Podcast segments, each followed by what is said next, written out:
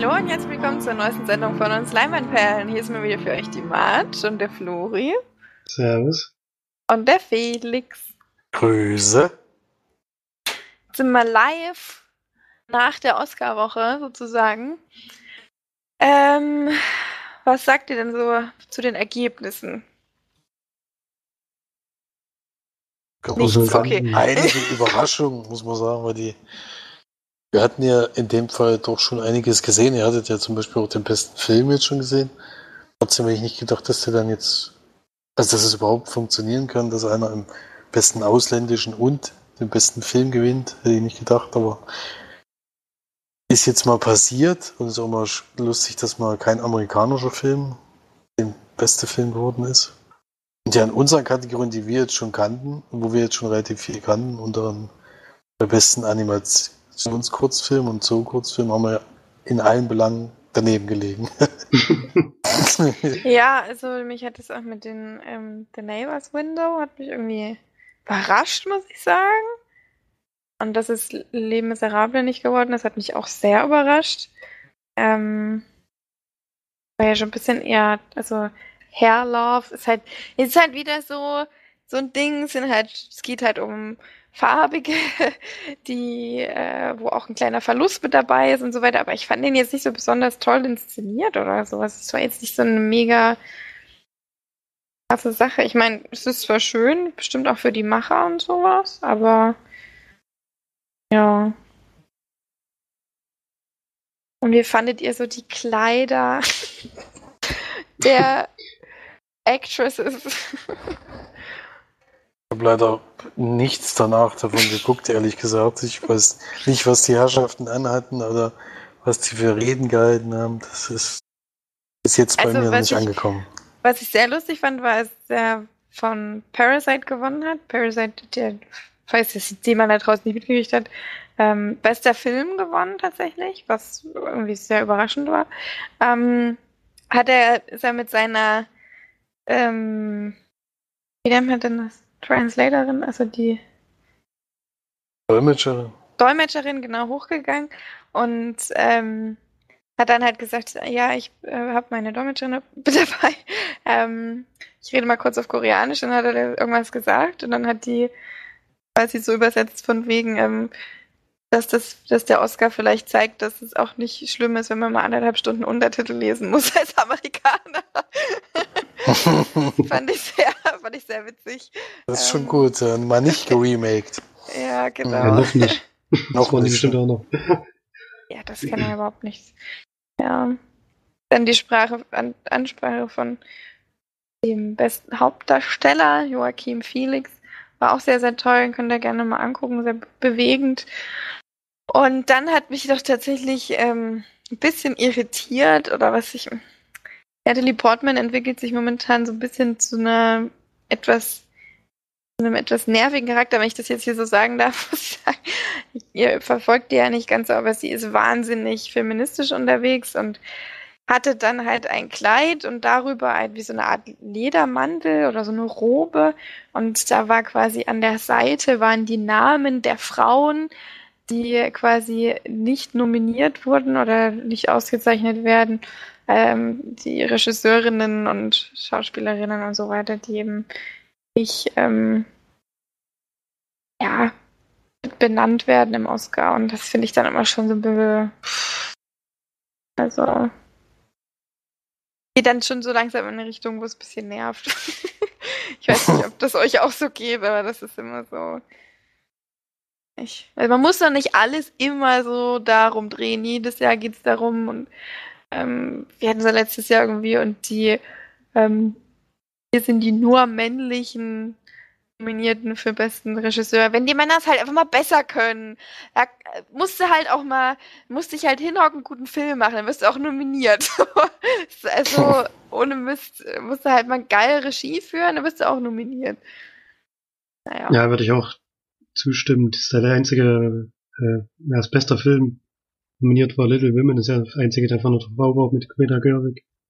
Hätte ich allerdings wirklich, ich habe den Film zwischen gesehen, jetzt wirklich unverdient gefunden, wenn sie nominiert worden wäre, denn ich finde, der Film ist wirklich nicht besonders gut inszeniert. Aber da komme ich mhm. dann später nochmal drauf. In dem Fall wäre es dann, glaube ich, wirklich eine Nominierung gewesen, nur um die Frau dabei zu haben, die für mich jetzt nicht gerechtfertigt gewesen wäre. Deswegen. Man sollte auch keine Nominierung aus politischen Gründen machen. Das ist irgendwie dann auch, das geht ja dann auch in eine falsche Richtung. Ja, es wird denen ja aber immer so vorgeworfen, sozusagen. Ich glaube auch, dass es schon, schon stimmt. Es gibt auch wirklich, wenn du mal die Oscars durchschaust, es gibt wahnsinnig wenig Dunkelhäutige, die bisher gewonnen haben. Wahnsinnig wenig also Schauspieler. Es gibt auch fast keine Frauen, die in der Regie mal gewonnen haben. Ich glaube nur eine sogar. Also es ist schon ein bisschen. Manchmal ja, denkt man halt gerade früher, ich meine, wie lange machen jetzt Frauen schon Filme? Es ist halt auch noch nicht so lange gerade früher war das halt wirklich so, dass da Frauen natürlich viele Steine in den Weg ge gestellt wurden und dann die auch nicht, nicht nominiert wurden, auch wenn sie vielleicht gut waren. Aber ich glaube, in der heutigen Zeit kannst du das eigentlich nicht mehr so richtig sagen. Also da, zeig mir mal bitte den Film, wo die Frau als Regisseur einen Oscar verdient hätte. Also das ist schon. Also im letzten Jahr fällt mir da jetzt keiner so richtig ein. Ja. Soll jetzt nicht heißen, dass Frauen nur schlechte Filme machen, ja. aber, aber es gibt halt immer noch nicht, so viele, die es machen und auch jetzt nicht so herausstechend wie manche. Das ist ja auch nur ein ganz kleiner Prozentsatz, der es überhaupt macht und dann muss ja davon dann trotzdem jemand zu den fünf Besten gehören. Das ist natürlich dann auch schwierig, das überhaupt zu erreichen. Ja. Fand, fand ich dieses Jahr sowieso die Nominierungsliste, fand ich eigentlich ziemlich gerechtfertigt, was da alles nominiert war. Das waren dann halt auch wirklich die besten Filme, die ich in dem Jahr gesehen habe. Wenn da leider keine Frau Regie geführt hat, was, was für mich auch äh, irrelevant gewesen wäre, wenn das jetzt eine Frau gewesen wäre, die Joker gedreht hätte, ich mich genauso gefreut, dass er nominiert ist, wie wenn es ein Mann gewesen wäre. Also es ist in dem Fall wurscht. Aber die Filme kamen halt diesmal eben von Männern in dem Jahr, die die besten waren. Ich glaube auch nicht, dass der Anteil der Frauen in der ähm, Jury so gering ist, dass, dass ich das da wirklich also so, ähm, so ausprägen würde. Oder auch nicht, dass jetzt der Anteil der Männer, die nur Männer nominieren, weil es Männer sind, ist da, glaube ich, auch so gering, dass man das ähm, auch schon wieder tolerieren kann. Also, dass sich das dann auch irgendwann wieder ausgleicht. Also, ich glaube jetzt wirklich, so langsam braucht man da nicht mehr aber wir haben natürlich keinen Einblick in diese ganze Hollywood-Sache. Das ist natürlich bei Schauspielern ganz anders. Die wissen da natürlich viel mehr, ob das wirklich so ist. Und es ist ja auch teilweise jetzt auch in den Filmen behandelt. Aber ich denke, je mehr Aufmerksamkeit darauf fällt, desto weniger ist sowas noch, kann sowas noch geduldet werden. Wird das sofort getwittert und gesagt, hier, ich habe die, die, das Drehbuch nicht äh, oder wurde mein Drehbuch nicht akzeptiert, weil ich eine Frau bin und dann ist er natürlich komplett raus, der Typ, der das dann gemacht hat. Also, ja. Aber eine Überraschung auf jeden Fall, dass Parasite gewonnen hat, vor allem zweimal, finde ich ein bisschen, naja, vielleicht ein bisschen unfair, weil wenn er schon bester Film hat, ist es eigentlich auch klar, dass er der beste internationale Film dann sein sollte. Ähm, da hätte ich dann einem anderen Film das dann vielleicht doch lieber gegönnt, aber gut, wussten natürlich selber nicht, dass es so Jetzt muss er zweimal gewinnen. Danny Selweger finde ich auch jetzt nicht so. Ich meine, ich habe den Film nicht gesehen, aber wenn ich das so von den Trailern und so einschätzen könnte, hätte mir doch Scarlett Johansson doch besser gefallen. Aber ja. Also, Brad Pitt war natürlich wieder schön, dass er gewonnen hat. Ich glaube, das war sein erster, ne? Das war sein erster Oscar. Ja. Ja, wenigstens einer von, von aus einem Quentin-Film wieder. Das ist schön. Nebendarsteller werden eh bei ihm gerne mal nominiert und auch ausgezeichnet. Mhm. Das muss man schon sagen. Aber das ist, ist auch völlig in Ordnung. Christoph Waltz, ne? Der hat auch aus, als Nebendarsteller dann, ne? Ja. Zweimal in Folge, ja. Zweimal in Folge, genau. Sogar hat er dann noch beste Filmmusik. Das finde ich auch sehr, sehr toll, muss ich sagen. Die war auch super, ja. Finde ich wirklich cool, dass sie das, dass sie da Joker genommen haben. Und 1900. die hatten ja? ja auch Mut bewiesen mit der, das ist das eine junge Isländerin, die da mhm. Musik gemacht hat, die noch gar nicht bekannt war vorher. Stimmt. Also war auch außergewöhnlich, es war auch im Kino schon außergewöhnlich. Pa äh, passiert ja nicht mehr so oft, dass einem die, Fi die Filmmusik so in Erinnerung bleibt. Ja, genau. Und dann war im Jojo Rabbit noch. Den, der hat das beste adaptierte Drehbuch gewonnen. Bin ich sehr gespannt, ob ich das äh, bestätige, aber ich denke mal ja. ja. Ja, der Irishman ist wirklich komplett leer ausgegangen, oder? Mm. Gar nicht gekriegt. Ich habe eh das Gefühl, dass, dass, dass dann die Academy oder wie auch immer Vorurteile trotzdem noch gegen Netflix-Filme. Meinst es ging ja auch äh, Merit Story zum Beispiel komplett leer aus. Äh, oder haben die was bekommen? Ich weiß es gar nicht. Nicht, dass ich jetzt was Falsches sage, aber. Welche? Marriott Story hat einen Oscar bekommen? Nee? Ach doch, La Laura, Laura Dörn hat beste Laura Dörn, ja genau, neben, besser genau, beste Die hatte an dem Tag sogar auch Geburtstags, finde ich irgendwie witzig. Die haben dann Geburtstagsständchen auf der Oscar gesungen. Bei den Oscars gesungen. Ja, aber die haben irgendwie, kriegen immer sehr wenig, aber gut, wie gesagt, dem hatte mich auch nicht hundertprozentig überzeugt. Ja.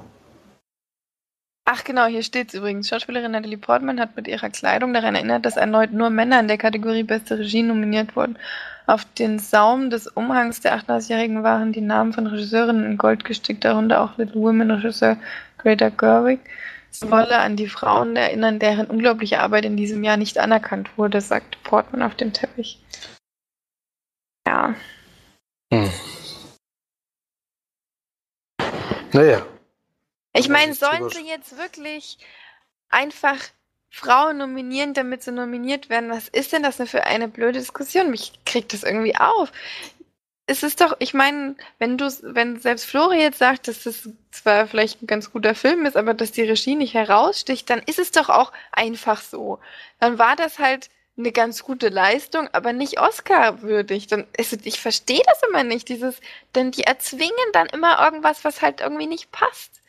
Denn ich meine, ich bin auch eine Frau und ich hätte das auch gerne, dass, dass Frauen vielleicht mehr Anerkennung bekommen. Aber wenn es halt von der, wenn du wirklich die, die Kunst einfach nicht, nicht so siehst oder nicht, also einfach das Talent nicht so da ist, dann wird es halt auch nicht ausgezeichnet. Tut mir leid, aber dann wird es auch nicht ausgezeichnet, wenn du eine Frau bist. Dann wird es aber auch nicht ausgezeichnet, wenn du ein Mann bist. Weil die Filme, die aufgelistet sind, das sieht man doch auch einfach, dass das gute Filme sind, dass das eine wahnsinnige Regiearbeit ist.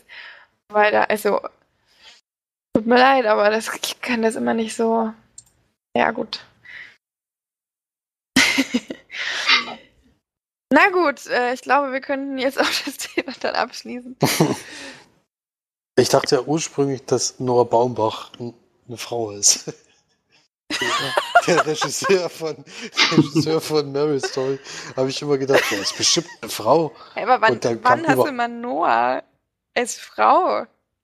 Ich habe das irgendwie, irgendwie hätte ich, hätte ich das, hätte ich das erwartet, dass es eine Frau gemacht hat, diesen Film. Deswegen wär, war ja fast doch einer nominiert. Aufgrund meiner Dummheit. Er ist übrigens mit Greta Gerwig zusammen. Da gibt es wieder eine Überschneidung. ja. Das, das war dann auf eigene Dummheit. Aber trotzdem, das hätte ich jetzt gedacht bei dem Film. Na gut, dann kommen wir mal zu den gesehenen Filmen, würde ich sagen. Flori war nämlich auch wieder in der Sneak. Ähm, auch so ein Film, von dem ich noch nichts gehört habe, deswegen bin ich gespannt, was du jetzt erzählst. Und dann. Oh, das ist natürlich sehr spannend, dass du noch gar nicht von dem gehört hast. Wieso? Von Guy Ritchie. Von Guy Ritchie, genau. Und? Was habe ich mit dem zu tun? Nö, nichts, deswegen nicht. Aber einer deiner Lieblingsschauspieler ist dabei. oh. Ähm, The Gentleman habe ich gesehen. Wie gesagt, der neueste Film von Guy Ritchie, der sich so ein bisschen auf seine ja, auf seinen Ursprung besinnt und wieder einen richtig schönen Gangsterfilm gemacht hat. Hauptrolle haben wir Matthew McConaughey, Charlie Hunnam ist noch dabei, Jeremy Strong, Hugh Grant und Colin Farrell. Und es geht, ja, Matthew McConaughey spielt die Hauptrolle, der, der spielt Mike, hat ähm, so seinen treuesten Begleiter, der hat gespielt von Charlie Hunnam, das ist Ray und am Anfang des Films bekommt Ray Besuch von einem Reporter. Äh, Fletcher heißt er, der wird gespielt von Hugh Grant. Und der dröselt sozusagen die Geschichte auf, was gerade in diesem Verbrechersyndikat vorgeht. Ähm, der ist der, denen so ein bisschen auf die Schliche gekommen, was da gerade so abgeht, nämlich so, dass Mike aus dem Geschäft aussteigen möchte. Auch schon Käufer für sein Imperium gefunden hat. Also der hat ziemlich großes Drogenimperium in London. Geht allerdings nur um Gras. Das heißt nur. damit lässt er auch schon Geld verdienen. Und hat halt eine ganz ja, günstige Geschäftsidee, wie er da unerkannt bleibt, wie er das relativ günstig produzieren kann und auch gut an Mann bringen kann. Und dieses Imperium möchte er gerne verkaufen für einen ziemlich hohen Preis. Und inwieweit da die Verhandlungen sind und mit wem er sich da so eingelassen hat, genau, wer auch wen gegeneinander ausspielen will, um an dieses Geschäft zu kommen. Darum geht's an dem Film und bekommt es, wie gesagt, alles so ein bisschen erzählt von Hugh Grant, Fletcher, der als Reporter dieser Geschichte auf der Spur ist und da auch schon ziemlich viel aufgedeckt hat und der auch ein finanzielles Interesse an diesem, dieser ganzen Geschichte hat. Und dann sehen wir halt wirklich so einen Gangsterfilm, wie man den schon kennt mit Hubetame König Gras oder Snatch, Schweine und Diamanten hieß da glaube ich noch im Untertitel.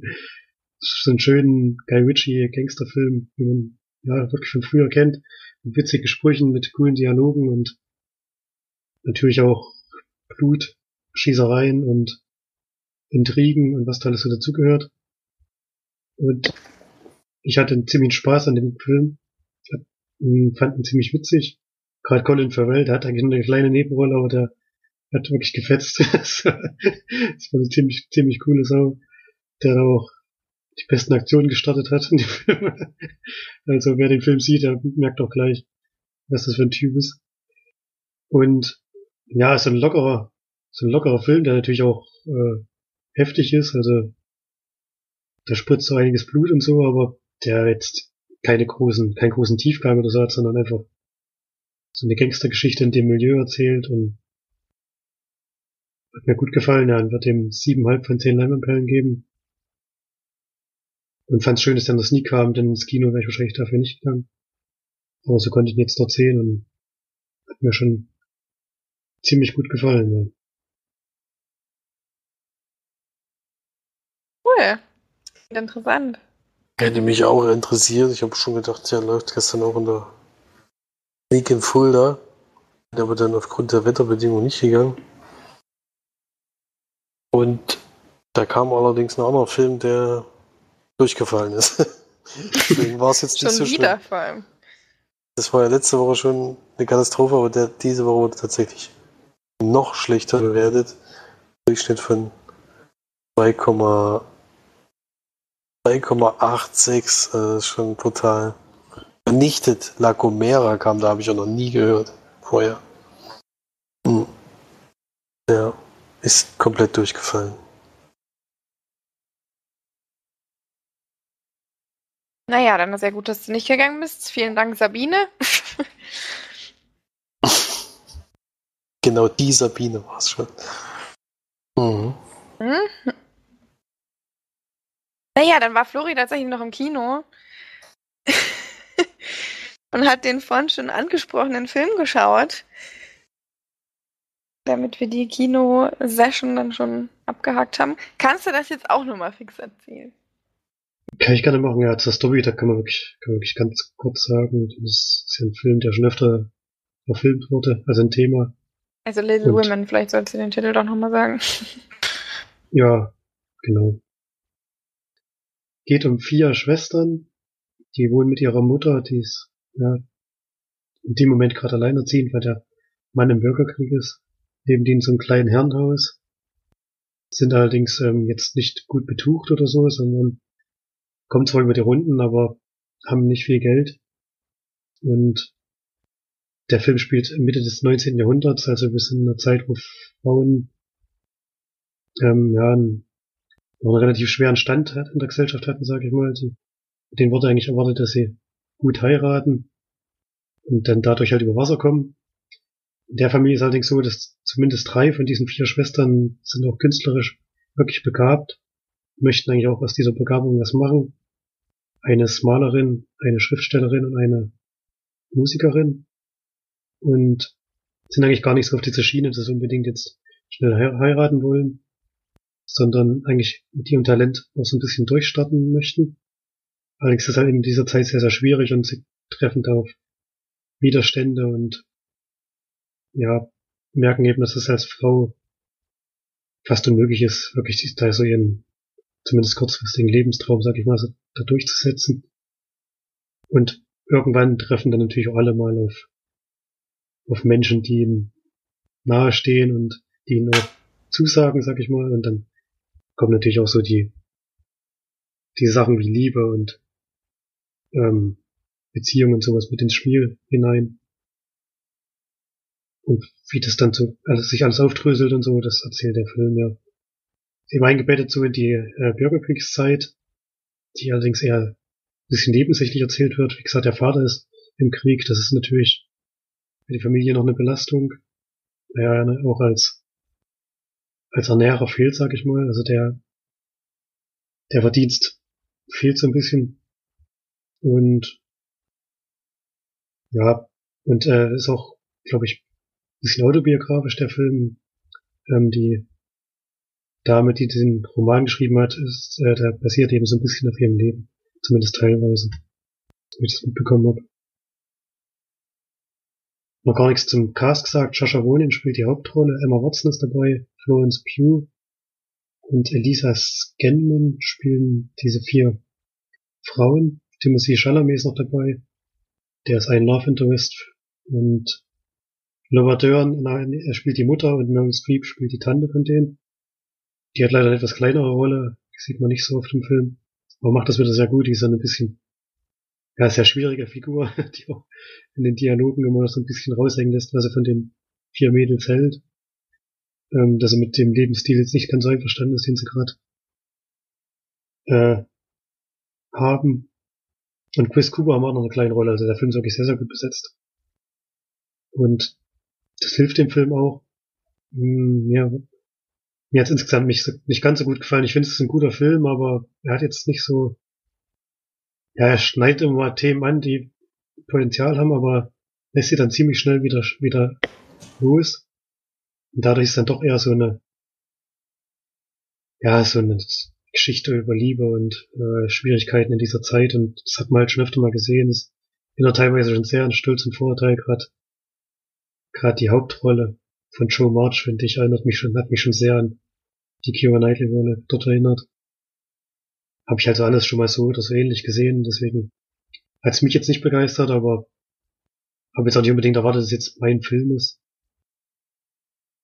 ist schon ein guter Film, aber ich habe in dem Schwanger dann doch schon Besseres gesehen. Und wollte noch auf die Regiearbeit eingehen. Es ist so, dass der Film teilweise in Rückblicken erzählt ist, die vor allem am Anfang des Films sehr schwierig ähm, zu erkennen sind, denn da wird nicht groß drauf eingegangen, welcher Zeit wir uns gerade befinden.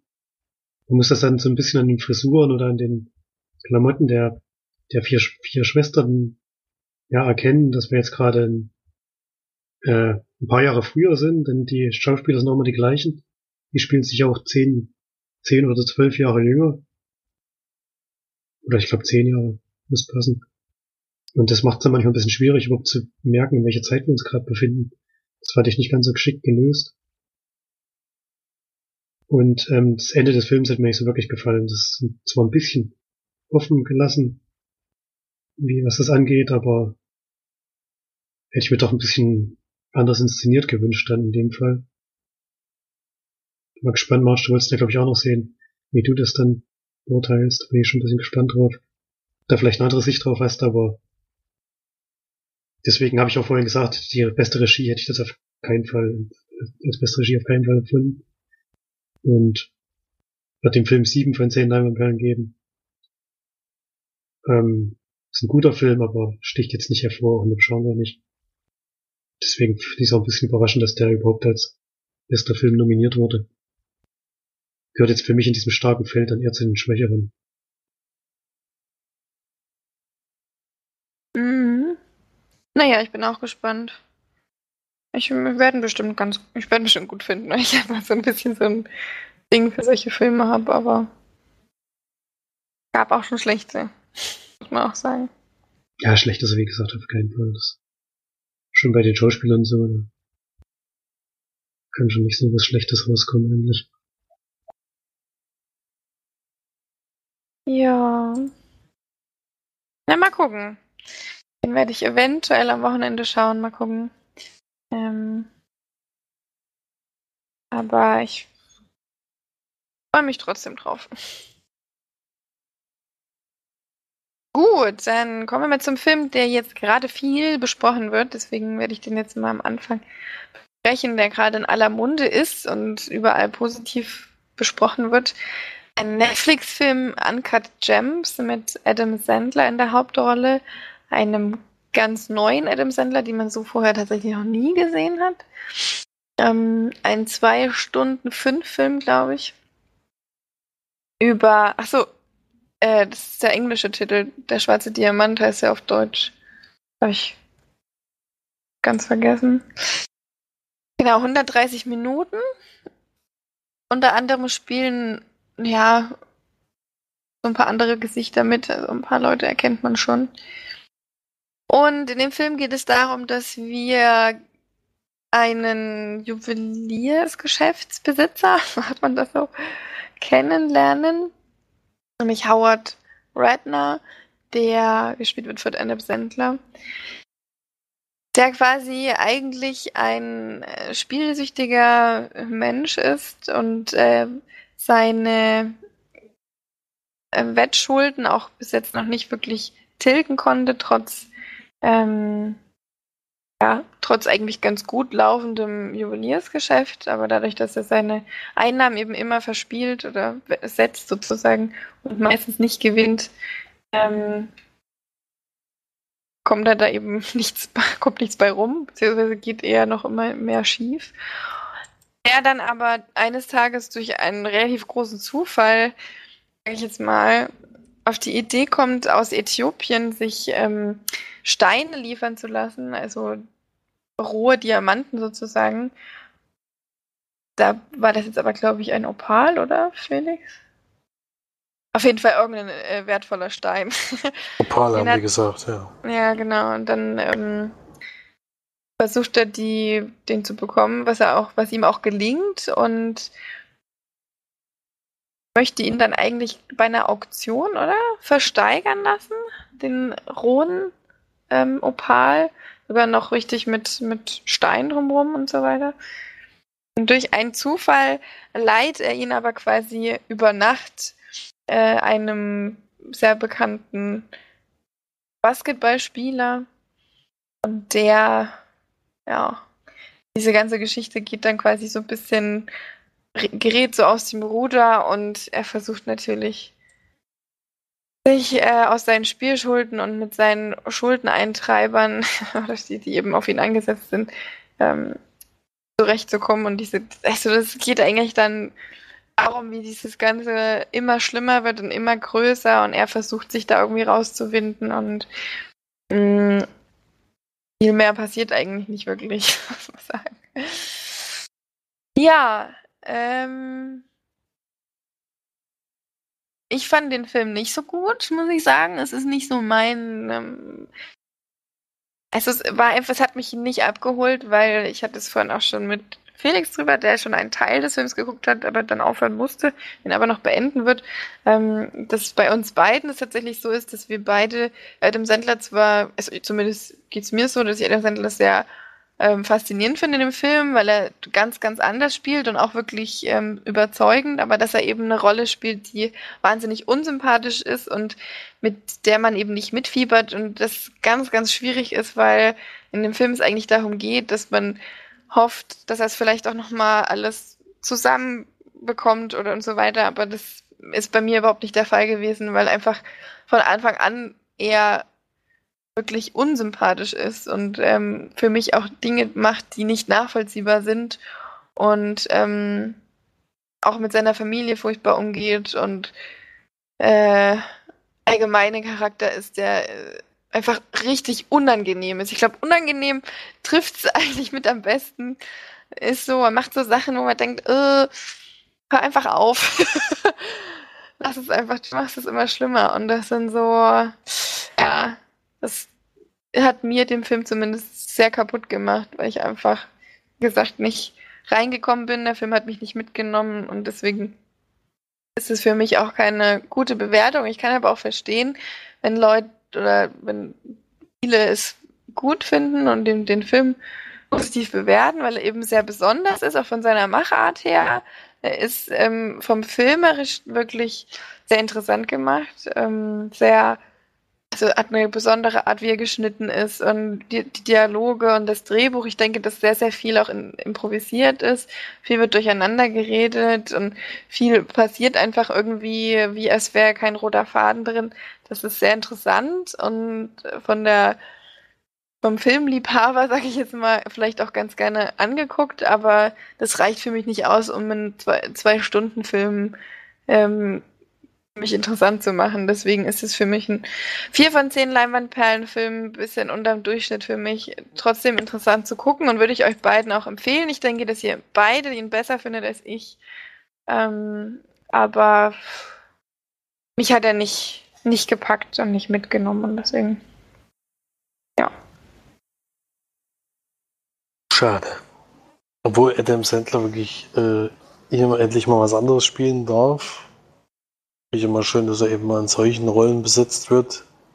Nicht immer der, obwohl er hier auch ein bisschen trottelig ist sozusagen, aber es ist nicht so dieses, diese leichte Komik, sondern es geht schon eher, also er hat schon einen ernsthaften Charakter dieses Mal, der eindeutig Probleme hat. Das finde ich gut, aber wie gesagt, ich habe den Film noch nicht ganz gesehen, äh, deswegen. Wir sprechen dann beim nächsten Mal am besten. Kann ich beim nächsten Mal mal gucken, wie es dann insgesamt war denke, sehenswert ist der auf jeden Fall. Ja, das Normaler Ende ist auch, das habe ich noch gar nicht gesagt, das Ende ist ziemlich überraschend, aber das hätte einfach viel früher kommen müssen, das Ende, und deswegen hat es mich, glaube ich, dann nicht dann doch so überzeugt, dass ich es dann gut fand.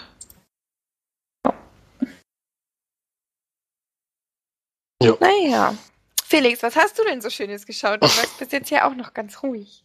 Ich war noch ganz ruhig, dafür wäre ich jetzt laut. Äh, denn ich habe einen Film geschaut, äh, der sicherlich von euch sehr kritisch beäugt wird. Äh, von mir übrigens auch. Äh, und zwar habe ich die neue Verfilmung von TKKG gesehen. Ein Jugendhörspiel, was ich als, als Kind, also eigentlich bis ins heutige Alter immer noch höre, aus Gründen, die ich nicht so ganz verstehe, aber bei einer anderen Hörspielreihe mehr als bei dieser hier. Denn ist schon eher für die ganz jungen Leute, also so von 7 bis 12 oder sowas. Und ab dann ist man eigentlich drei Fragezeichen höher geworden. Das ging auch ganz automatisch. Äh, aber trotzdem habe ich es immer, immer mal wieder weiter verfolgt, was es da so gibt. Aber qualitätsmäßig ist da schon noch ein Unterschied. Und ich habe allerdings die Filme immer alle angeguckt. Ich glaube, der erste Film war dann auch in der Zeit, wo ich es wirklich noch exzessiv gehört habe. Der war doch auch ganz in Ordnung eigentlich, auch wenn das da schon so eine Schatz war. Das gibt es zwar in den Hörspielen auch manchmal, aber es ist immer ein bisschen quatschig. Äh, der zweite Film war dann gar nichts. Der war dann völlig aus der, aus der Welt rausgehoben. Und jetzt gibt es halt einen dritten Teil, der sozusagen die Origin-Geschichte von TKG erzählen will. Und die Leute kennen sich also alle, also die vier kennen sich noch gar nicht. Und die kommen halt, es geht halt darum, wie Tim ans Internat kommt und wie er da Klößchen kennenlernt, wie so die anderen Leute dazukommen, wie die sich erstmal finden und gleichzeitig gibt es natürlich in den Hintergrund noch einen Fall zu lösen. Ähm, kommen wir zu den positiven Dingen. Also es, der Beginn des Films ist ganz in Ordnung gemacht und es beginnt gleich mit voll. Also ich kenne natürlich die ganzen Folgen auch in, der, in dem Zeitraum auswendig. Es beginnt nämlich wirklich mit den, also es spielt sich zwischen Teil Folge 2 und 3 alles ab. Beginnt also mit einem Flugzeugabsturz, das wird Florian wahrscheinlich was sagen, ähm, wo jemand abspringt und in einem Moor landet. Äh, und da, da beginnt dieser Film eigentlich, also das, das erste Zusammentreffen von Löschen und Tim. Tim ist so der Draufgänger, wie man früher gesehen hat. Der ist so richtig krank drauf, der hat nämlich Graffitis gemacht. Und ist deswegen, ist deswegen aufs Internat geschickt worden, weil er da erwischt wurde dabei. Voll der Draufgänger. Das war ein richtiger Draufgänger vorher. Der hatte, der hatte, der ist ja in, in Folgen ist der immer dieser Gesetzes, also die, die brechen zwar selber dann ins Gesetz, aber das Wichtigste ist eigentlich, dass die Verbrecher alle immer hinter Kinder kommen. Hier wird es so dargestellt, dass er erstmal auf der dunklen Seite war und dann bekehrt wird sozusagen. Äh, Klößen so dieser typische reiche Mann, der ja das überhaupt nicht verstehen kann, dass er jetzt auf ein Internat gehen muss äh, und dann auch noch ein Doppelzimmer jetzt hat mit jemandem, den er, das geht überhaupt nicht. Da möchte er gerne ein Einzelzimmer, also was haben und die rauben sich dann so ein bisschen zusammen und dann kommt es direkt zu diesem Flugzeugabsturz. Und dann äh, ermitteln die halt so ein bisschen äh, und lernen dann sich untereinander so ein bisschen kennen. Und äh, mit der Zeit mögen sie sich natürlich auch. Ja, ansonsten muss man sagen, äh, also ich habe dann auch die Extras zu dem Film angeguckt, ich hatte nämlich die Blu-ray zufällig davon und war sehr überrascht, dass dann die, die, Produzenten und auch der Regisseur mir erzählt haben, dass es eine akkurate Umsetzung von TKG gewesen wäre. War es nämlich eigentlich nicht, weil es war totaler Quatsch. Es ist zwar seit äh, Folge 2 und 3 zusammengemischt und das, das passt in sich auch einigermaßen. Allerdings ist es wie in allen Kinderfilmen so, dass, dass irgendwie, irgendwie haben sie das jetzt, ist mir letzte Zeit öfters aufgefallen, dass sie irgendwie denken, dass Kinder irgendwie immer Erwachsenen sehen müssen, die einfach unglaublich blöd sind und die ganze Zeit nur so Slapstick-Humor haben. Also es ist dann so, dass dann irgendwelche Eltern Ein äh, zum Einsatz kommen, die einfach nur nur herausstechen durch ihre absolute Blödheit. Äh, und die, die Kinder äh, sind sozusagen die Erwachsenen, die sich normal verhalten und alle Erwachsenen sind einfach hohl. Das fällt halt hier sehr auf, weil dann auch zwischen diesen Folgen gemischt wird. Also da wird, also da wird alles, alles falsch gemacht, was so geht. Also da, ja, mir kam es am Ende so vor, sie haben nicht diese Folgen gehört, die sie da umgesetzt haben, sondern haben einfach die Rückseite von der Kassette durchgelesen, diese, diese zwei, zwei Sätze, die diese Folge einleiten, weil so ungefähr kam es mir vor, dieser Anfang hat gerade so gestimmt und dann wird es wirklich totaler Quatsch mit der Zeit. Ähm, das muss man, muss man schon sagen, das ist schon ganz schön, ganz schöner Mist. Äh, hätte ich es nicht gebraucht, äh, ich hatte mal gehofft, dass es vielleicht irgendwann mal doch mal jemand gibt, der sagt, der sich der Sache mal ein bisschen annimmt. Ich dachte, ich will mir jetzt eine akkurate Umsetzung machen, dass es dann immer noch kein besonders guter Film wird, das ist mir schon klar, weil geht das gar nicht so hergibt, aber dass man dann so ein, so ein so Quatsch draus macht und dann mir noch erzählen will, dass das eigentlich eine schöne Sache ist, dann, äh, dann ärgert mich das sogar noch ein bisschen mehr, als so wenn es jetzt nur ein mittelmäßiger Film gewesen wäre. Äh, Tom Schilling spielt allerdings noch mit. Das ist der einzige, der Erwachsene, der sich normal verhält. Der ist Lehrer an dieser Schule. Der hat auch mit Abstand die beste Rolle dort bekommen äh, und spielt auch mit, also spielt die anderen alle an die Wand. Das ist schon erschreckend. Also ist eigentlich, wenn der zu sehen ist, ist das immer ganz in Ordnung. Ansonsten eben nicht. Auch zwei von den vier EKG-Darstellern fand ich auf jeden Fall in Ordnung. Äh, aber insgesamt braucht man den Film auf keinen Fall gucken und ich, keine Ahnung, die sprechen da schon von Fortsetzung, dass das so ein bisschen Fünf-Freunde-mäßig wird. Also ich hoffe nicht, dass da, dass da in der Form das noch weitergeführt wird, weil das, äh, das finde ich schon, äh, ist eher eine Beleidigung für jemanden, der wirklich äh, THG gehört hat, sozusagen. Deswegen gibt es da bei mir nur drei von zehn und kann den euch beiden auf jeden Fall weiterempfehlen. Weil wir ja beide auch so mega krasse in der Materie sind. Mega krass auf jeden Fall nicht, aber äh, nee, also für euch ist es doch gar nichts. Ich, mich finde auch ein bisschen schade, wie gesagt, dass, dass das mit den Erwachsenen da immer gemacht wird, aber das ist mir irgendwie in den letzten Realverfilmungen von irgendwas ist mir das immer aufgefallen, dass das irgendwie, irgendwie sind die Eltern immer komisch, anstatt dass es mal normale Eltern gibt, dann in den Folgen ist es ja auch nicht so. Es ist ja nicht so, dass dann die Eltern von, von Klößchen zum Beispiel sich aufführen wie die größten Idioten, obwohl die Millionäre sind, aber ganz die überhaupt vor? Kommt im Film jetzt vor, ja. ja aber in Ach so, in, ja, ja, ne, es gibt, gibt auch einige Folgen. Klößchen wird ja aller fünf Folgen entführt, deswegen das passt schon. ist ja, ist ja ist, also mindestens äh, alle fünf Folgen, weil die haben natürlich das meiste Geld und da sind natürlich die dann auch immer bei denen zu Hause und beraten. Das, also die kommen schon vor, aber das sind natürlich, also die reden da ganz normal, das sind ganz normale Leute und was weiß ich. Und hier werden die so hingestellt, als wären das die, also völlig hohl alle. Deswegen, das, das hat mich schon sehr geärgert. Ja. Also TKG, jede Legende hat einen, ihren Anfang. ist der Untertitel dazu. Für mich Warum hast du denn nicht geletterboxt? Den habe ich auch geletterboxt, das ist allerdings schon ein bisschen her. Ach so. Äh, habe ich, glaube ich, netterweise zwei von vier gegeben, glaube ich. Das, das, ist schon wieder ein halber Zwei Punkt zu viel. Meinst du? Zwei von fünf, meine ich ja. Schon ein halber Punkt zu viel eigentlich. Aber ja, muss man nicht gucken. Äh, auch nicht als nostalgischer Fan da, der das mal früher gehört hat. Das bringt aber nicht so wahnsinnig viel. Hm, naja, also ich würde das auch nicht gucken. aber. Was für eine Überraschung. Ich würde aber auch nicht die drei Fragezeichen gucken, muss ich ehrlich sagen. Ich kann mir nicht vorstellen, dass es gut sein kann. Die Verfilmungen sind auch sehr mittelmäßig, muss ich sagen. Irgendwie ist das auch wie bei Videospielverfilmungen ähnlich. Die kriegen es irgendwie nicht so richtig. Eine geile Videospielverfilmung. Ja, es gibt, wie gesagt, auch mal positive Ausnahmen. Das ist ja nicht, das stimmt allerdings. Aber in der Regel ist es eher mittelmäßig bis schlecht, leider. Bitte. Außer Uwe Boll macht's. ja, der kann das auf jeden Fall. Ja. Na gut, Flori, du hattest auch noch einen Film zu Hause. Nicht wahr? Ja, den kann ich ganz kurz machen. Schon wieder ein Oscar-nominierter Film. Und zwar bei den besten Animationsfilmen. I Lost My Body habe ich geschaut. Auf Netflix gibt's den. Das ist auch eine Netflix-Produktion. Das ist ein französischer Animationsfilm. Und zur Handlung, es geht um eine abgetrennte Hand, die ein Eigenleben entwickelt und versucht, ihren Besitzer wiederzufinden. Das ist eigentlich so die Story des Films. Und Klingt wie ein Film, in dem Daniel Radcliffe mitspielen würde.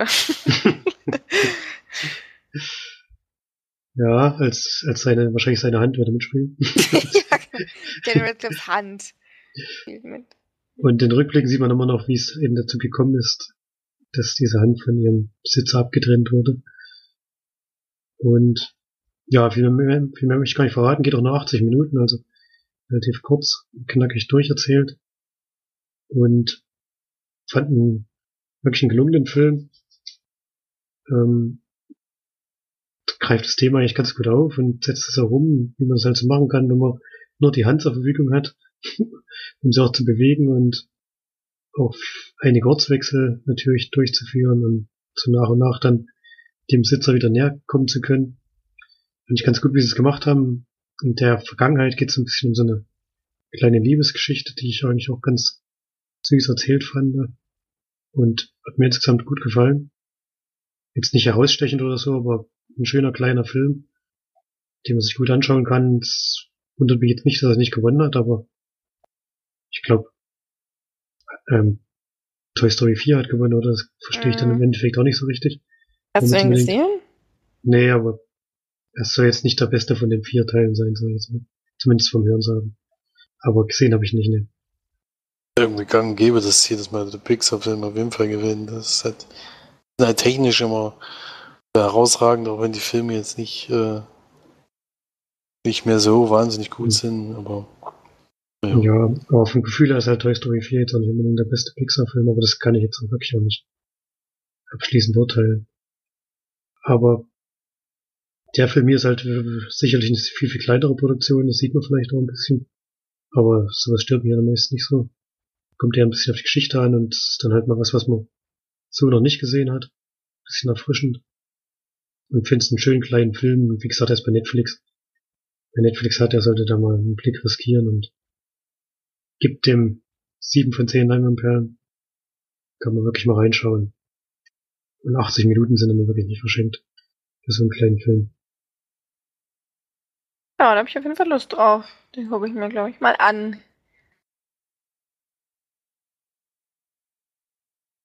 Okay, dann kommen wir zum Film, den ich auch auf Netflix geguckt habe.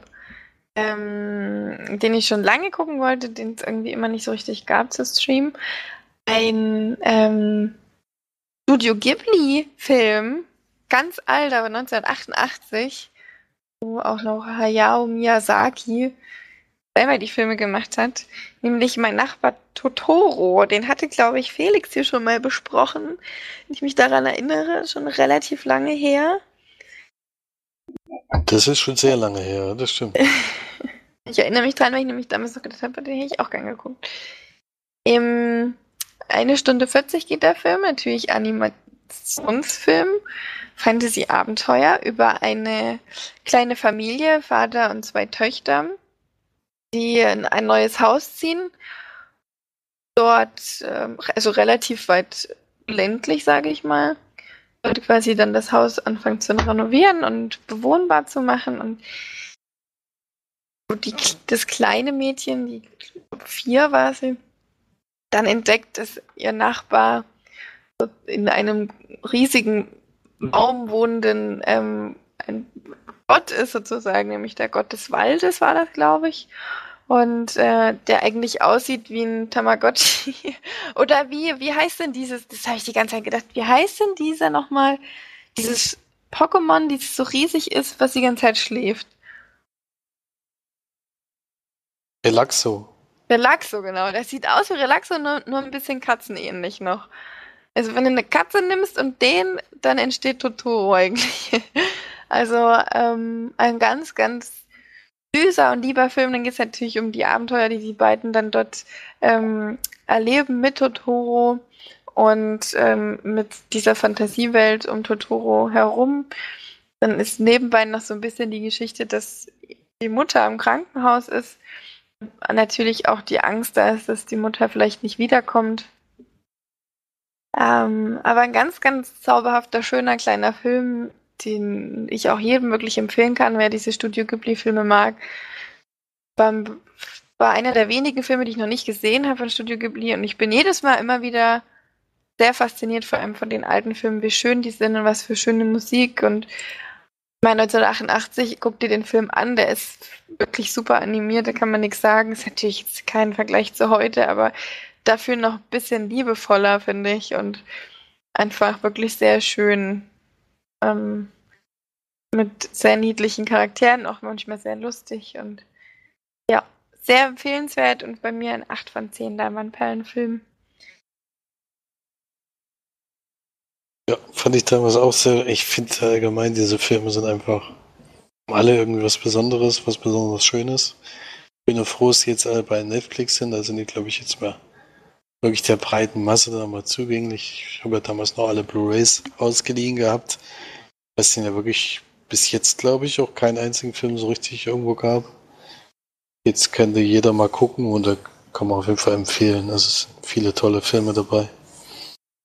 Die sogar, glaube ich, auch Florian gefallen würde, auch wenn er eigentlich. Ähm, Aber er hat sich ja ein bisschen zugewandt auf jeden Fall seit Your Name, glaube ich.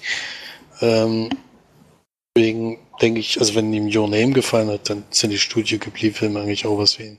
Mhm. Ja, ich guck bestimmt mal rein. Was gibt's nur alle? Also, da natürlich. Was ist, was ist so eigentlich so dein Lieblingsfilm, Felix, von Studio Ghibli? Boah. Das ist eine sehr schwere Frage. Es sind so viele tolle Filme. ähm, Gute Frage. Also wahrscheinlich das wandelnde Schloss. Ja. Ich auch sehr schön. Ich finde Prinzessin Mononoke aber auch sehr schön. Ja, der ist halt, ja, wie gesagt, ist ganz schwere Auswahl, weil wirklich. Chihiros Reise ins Zauberland ist auch immer wieder was, was mich sehr mitnimmt, tatsächlich. Also was mich, was mich emotional auch wahnsinnig mitnimmt irgendwie. Mhm. Ja. ja. Also die kann man eigentlich durch die Bank wenigstens einmal gucken. Ich habe viele Filme noch besser. nicht gesehen. So die letzten Glühwürmchen hatte ich gesehen, der war auch sehr hart. Der ist wirklich, ja. Der tut weh. Das Schloss im Himmel hatte ich, glaube ich, auch gesehen, aber das ist schon lange her. Ähm, und dann wird es schon wieder, es gibt ja so viele. Also Prinzessin Mononoke, wie gesagt.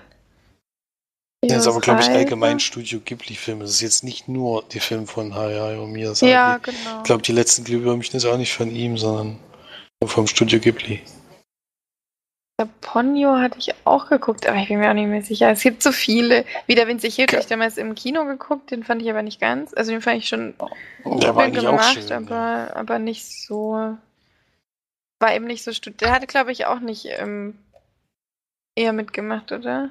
Das war, glaube ich, sein letzter Film. Ach ja, stimmt. Ich glaube schon, ja, das war seiner, ja. Es war halt so süß, weil das, die Geräusche gerade von dem von den Flugzeugen dann so immer mit dem Mund gemacht wurden oder so. so. das war jetzt auch niedlich. Ja. Ja, die kann man alle, wie gesagt, gut gucken. Ja. Haben auch immer alle eine schöne Botschaft auf jeden Fall. Vielleicht macht er ja noch mal was. Der Gute. Mhm. Ach, siehst du, für Chihiros Reise hat er sogar einen Oscar gewonnen. Genau. Für das wandelnde Schloss und wieder Winzig Hip, da war nominiert. Ja. Okay, dann hat Felix noch einen Film geguckt. Ja, eine Empfehlung von unserem ältesten Bruder. Er hat mir die Info gegeben, dass den jetzt bei Amazon Prime in der Flatrate gibt und mit Sci-Fi kann ich ja sowieso viel anfangen. Prospekt, also einfach nur Prospekt, äh, ohne Dead davor. Und das Besondere bei dem Film ist, dass der mit sehr, sehr geringem Budget ausgekommen ist, nämlich mit 5 Millionen Dollar. Das ist heutzutage eigentlich, auch wenn das immer noch viel klingt, aber ist eigentlich nichts mehr. Zumal auch noch einen Cast bezahlen muss, der nicht wahnsinnig viel besetzt ist, denn es gibt insgesamt ganz, ganz wenig Schauspieler nur. Und es geht darum, dass ein Vater und seine Tochter unterwegs sind und eine Wartungsarbeit an einem großen, an so einer großen Space-Station oder großen Raumschiff eigentlich machen soll. Und das ist direkt über einem Planeten relativ weit weg von, von allem, was man so kennt. Und es ist halt sehr lukrativ, diese Angebote da anzunehmen. Äh, wenn man so einmal so eine Wartung gemacht hat und dann auf die Erde zurückkommt, ist man wohl relativ, also kann man erst mal ein paar Jahre davon leben, muss dann erst wieder los.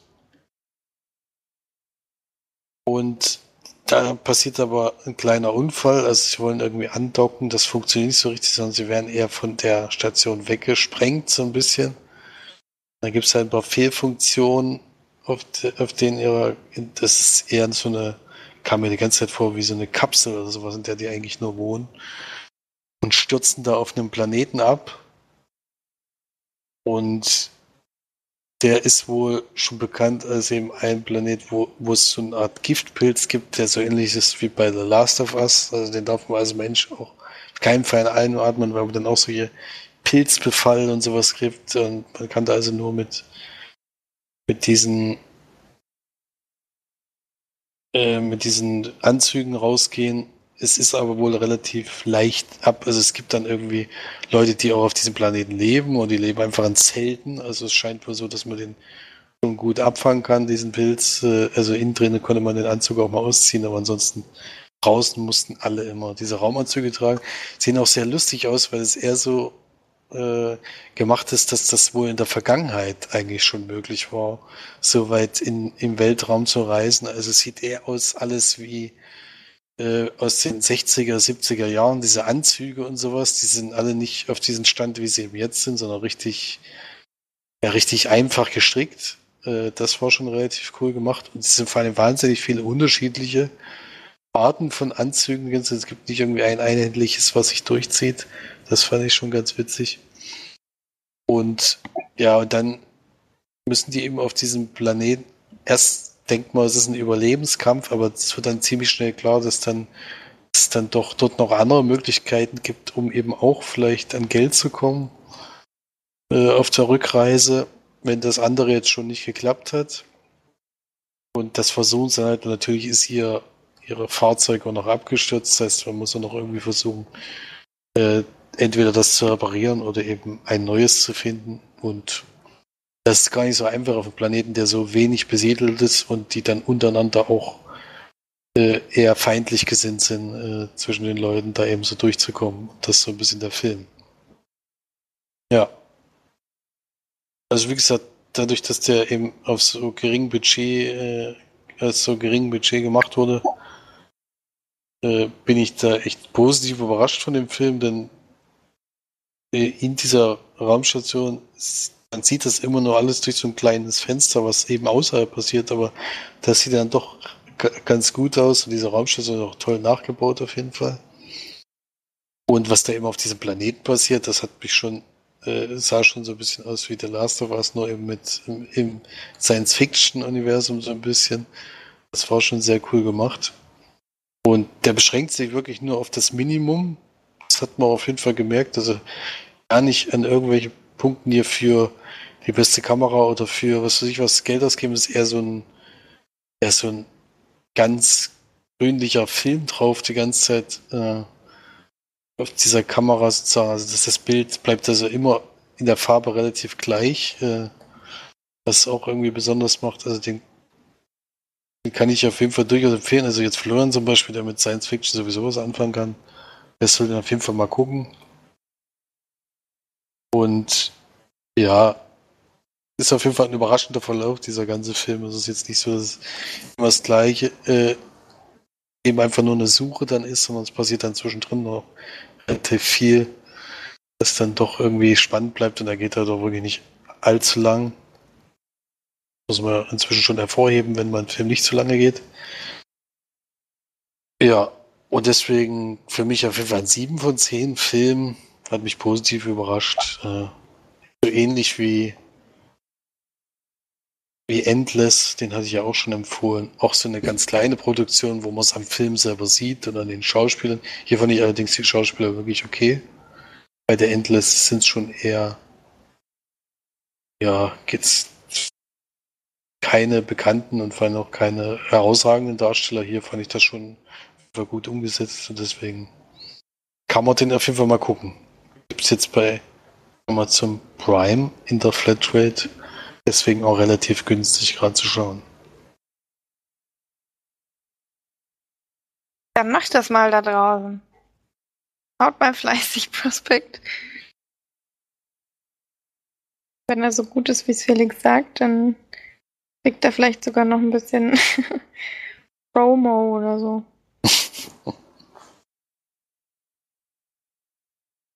Ja, ich glaube, wir sind durch, oder?